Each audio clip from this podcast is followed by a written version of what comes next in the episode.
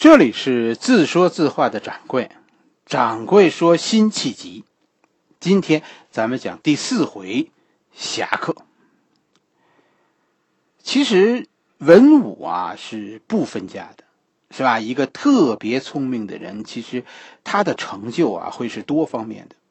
哎，我家就有就有这样的人呀，他每天都是瞎玩，而且经常玩出圈没见他怎么念书，但是。每到考试的时候呢，哎，他那个成绩真的是让你恨得慌。而且，其实咱们看身边没有那种每天读死书然后有大成就的人，是吧？你看，你看今年北京中考的状元，就是那个考了满分的孩子，是吧？这个孩子就是这样，啥都玩，成绩还特别好。其实你看历史，大凡是真聪明的孩子，基本上都是这种文武全才。辛弃疾，我跟你说，就是一个真聪明的人，他就是一个这样的能人。咱们都知道，辛弃疾是文学家，是吧？但是他又是一员武将，而且他还是一个搞管理的高手。搞政治呢，虽然虽然一开始咱们看辛弃疾不太适应，但是后来呀，他是越来越油滑。而且辛弃疾一生啊，还精于断案，他的财务能力也是公认的。哎呀，几乎这辛弃疾啊，就是一个万能贴。贴到哪儿都算是成功。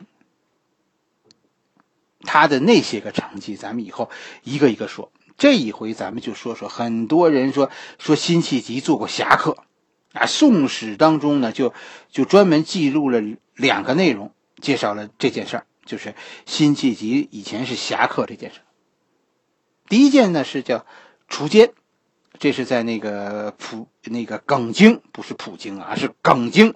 起义的那个时候，辛弃疾原来有个有个朋友，是个僧人，叫异端。据说呢，这个异端呐，精通排兵布阵。起义了嘛，这不就各各种人才都短缺，辛弃疾就把自己的这个朋友异端，来介绍到耿京手下，担任耿京的参谋。可是呢。两年以后啊，一年多以后，呃，这个人眼看着起义军啊走入了困境，于是产生了其他的想法。当终于这个完颜康的军队、金国军队大军逼近的时候，这个异端拿上耿京的大印突然失踪。耿京大怒，并且迁怒于辛怒辛弃疾，因为这个人是你是辛弃疾介绍的。是吧？愤怒中的这个耿京就要把辛弃疾斩首。辛弃疾就跟耿京说：“说啊，你你啊，你你你你给我三天时间，啊，我把这个印呢给你追回来。我要追不回来，你再杀我。”耿京答应了。到哪儿去找这个异端呢？辛弃疾立刻就展开了推理，并且准确的判断出异端。这个时候失踪，一定是要出逃，要投奔金国。于是辛弃疾带领着自己的卫队，就向着西北方向是一路狂追。哎，在异端越过边界以前，辛弃疾成功的截住了异端。尽管这异端是百般恳求，辛弃疾还是上去杀了一顿，把大印夺了回来。这个事儿不大，是吧？但他让我们看到了二十一岁到二十三岁之间，哎，辛弃疾这样一个青年侠客的样子，仗剑走天涯，七尺清风，每击必中。辛弃疾以后，他的诗词被称为豪放派，这不是一种文风，这是一种做人的风范。辛弃疾的豪放是在血液中的，是发自发自骨髓里的豪放，啊，人生的这是这是真性情，真英雄，是这是不能靠装，装不出来的，是吧？大家手边要有辛弃疾的词，你你拿出来读一下，那里边我跟你说有宝剑的声音。辛弃疾在宋史中还有另一个侠客故事。这个故事就是，呃，一一六二年，咱们上一回讲说说辛弃疾接到奉这个命令，南下，是吧？耿京呃命令他和南宋接洽，南宋呢给了耿京起义军呢很高的待遇，啊，也基本上就算是按照耿京的要求，准备将起义军全部接收。然后呢，然后南宋派出了代表，就跟着辛弃疾呢回到，准备跟着辛弃疾回到耿京军中，就宣布南宋的命令。据说呢，这个这两个南宋的官员呢，随身带了两百多人的委任状。但是等到了宋金边境的时候呢，南宋随行的这些官员呢，就就听说了起义军的实际状况，也就无论如何不肯前进，担心过去有危险。那你这就能看出，当时的起义军呢，其实已经算是叫什么风雨飘摇。南宋的官员不肯往前走，而是命令说：“耿京带领部队向南靠拢，哎，等起义军进入南宋的边境再宣布命令。”这一犹豫，就就错过了时机。其实，在当时很显然，耿京是遇到了困难的。史书中没有说，但是其实如果你看过历史上其他朝代的这种暴动，其实你会知道。暴动的人呢，其实心理上是不愿意背井离乡的。很多人有本土思想，特别是耿京的部队。耿京的部队多数都是山东人，他们希望在齐国能够获得自治。《岳飞传》里咱们讲过，是吧？山东在金国初年曾经是独立的，就是咱们讲《岳飞传》里那个伪齐，是吧？南宋官员在边境这一耽搁，哎，大家就知道了耿京是要带着我们南下，很多人就不愿意了。这里边有个头目叫张安国，他就利用耿京外出视察的机会，将耿京杀了，然后带领起义军接受了金国的招安。此时，辛弃疾已经和南宋的使者分开，正日夜兼程赶往耿京的军中。刚走到海州，就是现在的连云港，就听说耿京遇害的消息。以后的故事有好多版本，是吧？各种各样的。最激烈的一个版本呢，是说，是辛弃疾辛弃疾闯营的故事。说辛弃疾呀，带领着五个骑兵，最后穿过五万金兵的大营，活捉了叛徒宋安国，然后带着叛徒返回南宋。这个故事其实显然是是不可信的。是吧？比较可信的是一种说法呢，是说什么呢？起义军，起义军对于被招安，其实内部也是不统一的。耿京虽然死了，但是还是有支持者的。而且呢，因为这个宋安国呀是刚刚接受了招安，所以在这个张安国的四周呢，并没有金国军队的保护。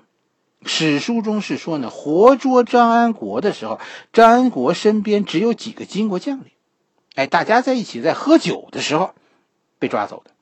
所以实际上当时最大的可能啊，是是有内线掩护辛弃疾。辛弃疾一行五十多人，出人意料的在内应的接应下，闯进了张安国的府邸，成功的绑走了毫无准备的张安国。然后呢？然后辛弃疾就带领被俘的张安国马不停蹄穿过齐国，返回南宋边境。张安国最后被被送往临安，啊，被被当做汉奸斩首。曾经有故事说说说有几万军队义军跟随辛弃疾返回南宋，但是，呃，应该记录这件事，而且一定会大书特书的《宋史》中。反而并没有记录这件事。其实我相信辛弃疾没有带多人返回，这大体上就是当时呃金国汉人的状态。我确实不相信说说如果几百万汉人盼望南归，啊能被能被几千个金人所所阻止。历史上不是这样。在辛弃疾俘获张安国，返回南宋以前。南宋给耿京的官职是什么呢？哎，给耿京起义军领袖的官职叫叫乘务郎，天平节度使。乘务郎是一个中央的职务，是啊？就类似于现在咱们说的叫国务委员。就是说耿京在朝廷里以后也是有一席之地的。但是更厉害的是后边这个天平节度使，节度使就是方面军司令，基本上咱们可以认定差不多是从二品。就这个职务，其实就是承认耿京带回来的部队将来将以一种独立的军团存在。哎，指挥官就是耿京，而辛弃疾的职务是什么呢？叫长书记。多大的官职呢？这个节度使长书记，从八品，县令是七品，他比县令还低两级，是吧？其实种种迹象啊。都是表明，皇帝赵构啊，对于辛弃疾很吃惊，有这么一个大胆的人。但是辛弃疾的侠客行动，就这次捕捉张安国的行动，其实也没有使得辛弃疾受到朝廷的重视。朝廷给予辛弃疾的最大恩惠，就是就是维持辛弃疾呃八品官的岗位。但是原来的节度使都没有了，你说这个节度使手下的长书记可到哪去上任呢？于是朝廷改任辛弃疾为江阴签检判。检判到底是个是个什么官职，是吧？有人说说这是江阴县太爷的秘书，其实不是，是县档案馆的馆长。就检判这个官职，他不负责起草文书，他是负责保管文书的。实际上，这就说这就是个更不重要的官职，是吧？就就我们，我就常常在想，你说，你说辛弃疾在耿京军中是个什么地位呢？耿京，耿京当年是，如果耿京活着回来，耿京是从二品，军区司令。耿京手下史书中又说，曾经被南宋啊封官二百多人，我不知道从八品在不在这二百人当中。反正从八品啊，应该就就算在其中，这也是最低的一级官吏了。再低就就不算封官了，你就没品了，对吧？所以辛弃疾，呃，不但在南宋，他是一个小官。在耿京军中，其实也是一个小人物。小人物，官职虽然不大，但是辛弃疾因此而获得了人生的一个突破。你要知道，辛弃疾是从一个是一个没落秀才的身份被南宋启用为官吏的，他没通过过金国的公务员考试，哎，却被南宋破格提拔为干部。哎，这个官职虽然渺小，但是意义。不同，是吧？辛弃疾自己显然对这一步是没有什么抱怨的。好了，辛弃疾的故事我们今天先讲到这里，咱们下一回继续。